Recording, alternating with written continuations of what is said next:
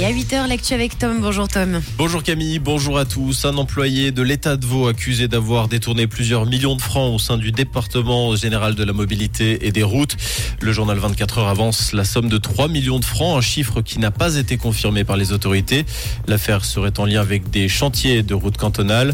Le collaborateur en question a été licencié au printemps 2022. Les autorités cantonales ont déposé une plainte pénale.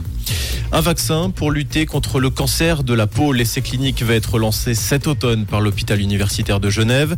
Le vaccin est de type ARN messager et développé par le laboratoire Moderna. D'après le chef du service d'oncologie de l'hôpital Genevois, trois autres sites en Suisse alémanique participeront à cet essai de phase 3 organisé au niveau mondial.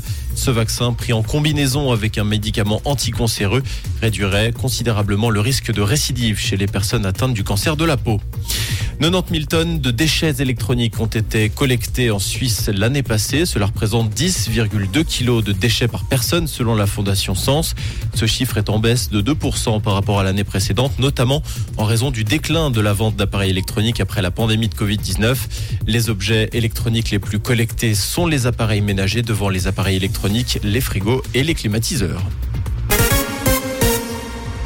Aux États-Unis, deux personnes ont été tuées, cinq blessées dans une fusillade lors d'une cérémonie de remise de diplôme. Les faits se sont déroulés en Virginie, dans l'est du pays.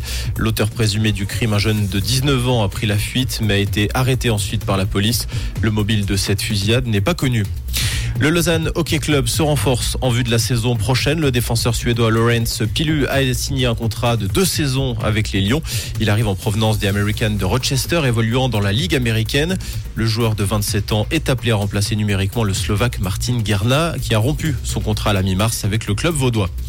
En tennis, la première demi-finale est connue à Roland Garros. Elle opposera Carlos Alcaraz à Novak Djokovic. L'Espagnol s'est facilement débarrassé de Stefanos Tsitsipas hier en 3-7 en night session. Novak Djokovic avait plutôt balayé le russe Karen Kachanov. Aujourd'hui, deux matchs au programme Zverev, Martin Etcheverry et Rune contre Rude. Rouge.